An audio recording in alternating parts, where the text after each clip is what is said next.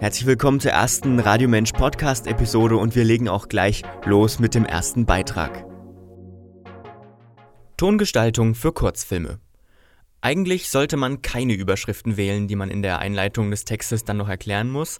Gemacht habe ich es trotzdem. Ich möchte hier keinen Leitfaden erstellen, wie man den Ton für Kurzfilme am besten aufnehmen oder mischen sollte oder welches Equipment dafür am geeignetsten ist, am besten ist.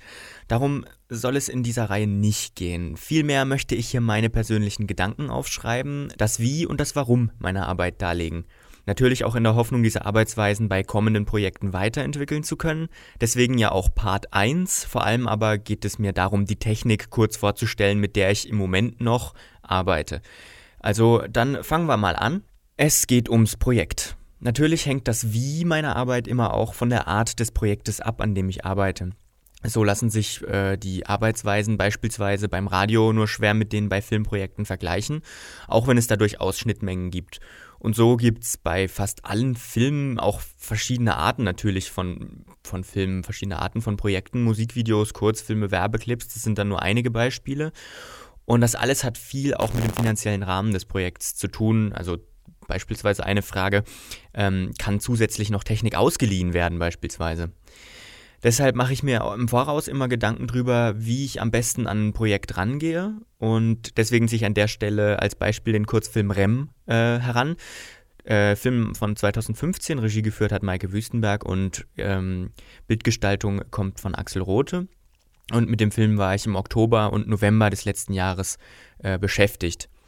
Der Stil des Films, ähm, das irgendwo zwischen Mystery und Horror, sollte natürlich auch vom Sounddesign unterstützt werden, aber wo anfangen? Natürlich erstmal das Drehbuch lesen, über das Projekt sprechen, aber wie konkret? Ich finde da besonders zwei Dinge sehr hilfreich. Erstens sich einfach mal anregen lassen von Produktionen, die so in eine ähnliche Richtung gehen.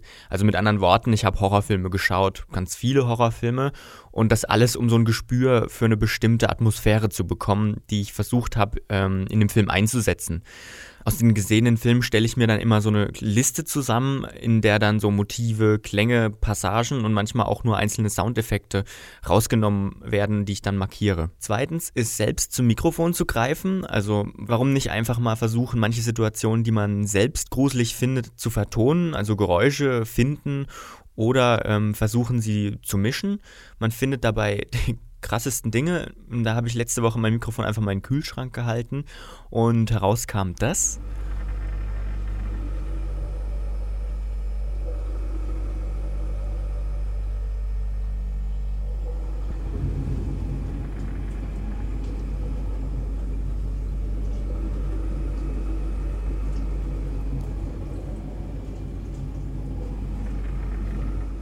Wie ich finde, schon an sich ziemlich gruselig, fast eine fertige Gruselatmosphäre und trotzdem steht ähm, hier nicht im Mittelpunkt, ähm, wie ich bestimmte Sound Soundeffekte gemacht oder einzelne Passagen gemischt habe.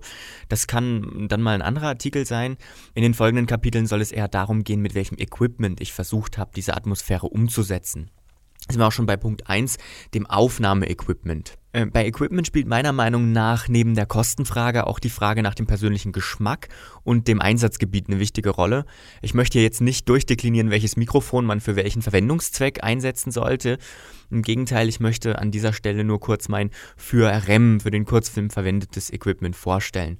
Dazu gehört das Rode NTG 2 ähm, ich bin nach wie vor sehr begeistert von dem Mikrofon. Habe ich damals für nur 166 Euro gekauft. Das kostet jetzt knapp über 200 Euro.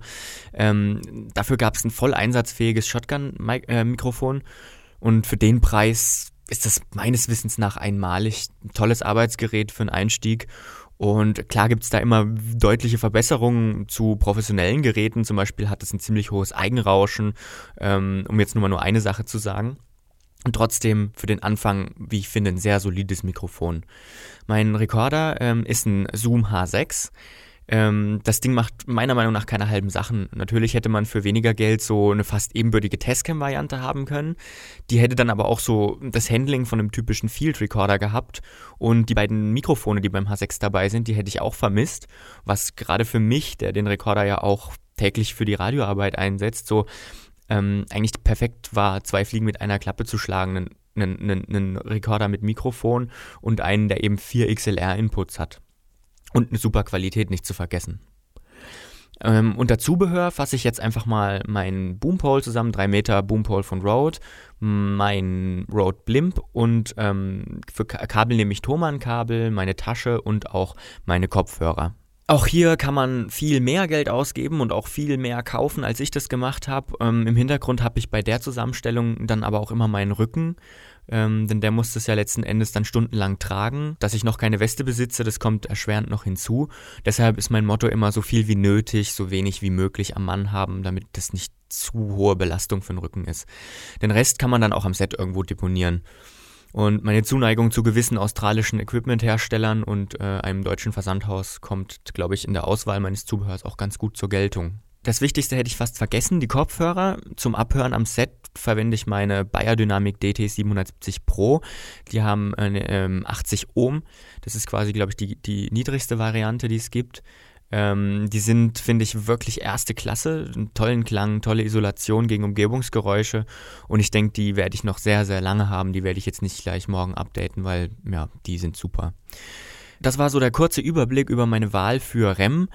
Diese begründet sich natürlich auch neben der Preisdimension auf das Einsatzgebiet bei dem Kurzfilm. Gedreht wurde in Berlin an halbwegs kontrollierbaren Locations.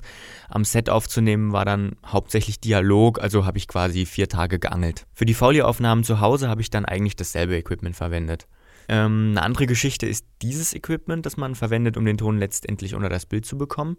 In professionellen Studios wird das Ganze natürlich an riesigen Mischpulten mit hunderten Motorfadern in eigenen Kinosälen gemacht und bei mir muss dann noch mein Schreibtisch mit Computer reichen.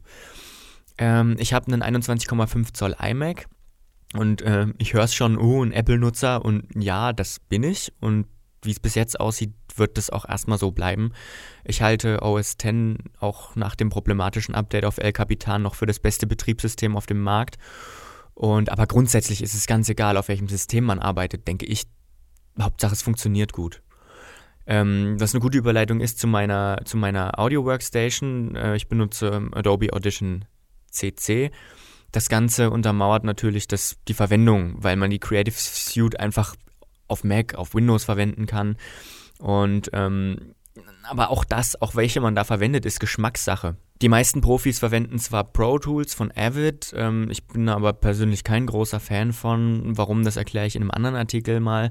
Noch weniger halte ich aber was davon zu sagen, du musst mit diesem oder jenem System arbeiten, um gut zu sein, denn meiner Meinung nach stimmt das einfach nicht. Das ist eine Haltung, die ist nicht mehr besonders zeitgemäß. Es gibt so gute DAWs da draußen, mit allen kann man eigentlich arbeiten äh, und deswegen ist es eine absolute Geschmackssache. Als Abhörmonitore benutze ich meine Behringer MS40. Ähm, über die Monitore sage ich jetzt mal nur wenig, weil es gerade im unteren bis mittleren Preissegment, wo die dazugehören, ganz, ganz, ganz, ganz viel Auswahl gibt. Ich habe auch schon andere gekauft ähm, fürs Radio. Die waren auch super, haben ungefähr genauso viel gekostet. Ähm, da kann man sich wirklich austoben.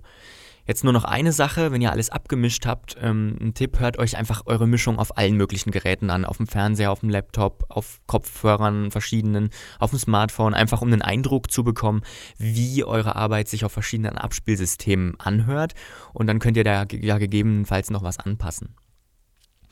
Zum Schluss möchte ich noch ein kurzes Fazit ziehen. Natürlich ähm, ja, möchte ich mich weiterentwickeln, das ist ganz klar. Ähm, ich will lernen und das gehört auch dazu, mir natürlich neue technische Spielzeuge zulegen.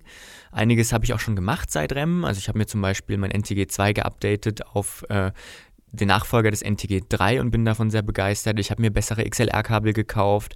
Ähm, beim H6 werde ich als Hauptrekorder wahrscheinlich noch eine ziemliche Zeit bleiben, weil ich bin immer noch überzeugt davon und bis jetzt ist brauche ich einfach nur nicht mehr, äh, kann man aber auch irgendwann mal durch einen Zoom F8 zum Beispiel ersetzen. Unmittelbar als nächstes äh, werde ich dann wahrscheinlich erstmal meine Postproduktion Arbeitsstätte angehen. Ähm, ich möchte einen kleinen DAW-Controller mit Motorfadern haben. Äh, das wäre eine sinnvolle Investition und auch ein paar Akustikelemente so zum Abdämmen sind ganz schön. Das ist dann aber auch erst nochmal Zukunftsmusik ähm, und so eine Entwicklung braucht auch Zeit, denke ich. Und vielleicht ändern sich meine technischen Bedürfnisse ja nochmal oder neue, brauch, neue werden aufgeworfen bei zukünftigen Produktionen. Ähm, für den Moment bin ich eigentlich ganz zufrieden mit dem, was ich habe und, und freue mich jetzt auch schon schnell, also an Produktionen wirklich schnell teilnehmen zu können, ohne jetzt noch was zusätzlich leihen oder kaufen zu müssen und eigentlich eine halbwegs ähm, ordentliche Qualität äh, erreichen kann. Und nebenbei habe ich im Hinterkopf natürlich auch immer das Radio. Ähm, für das nutzt mir das Equipment natürlich auch noch extrem.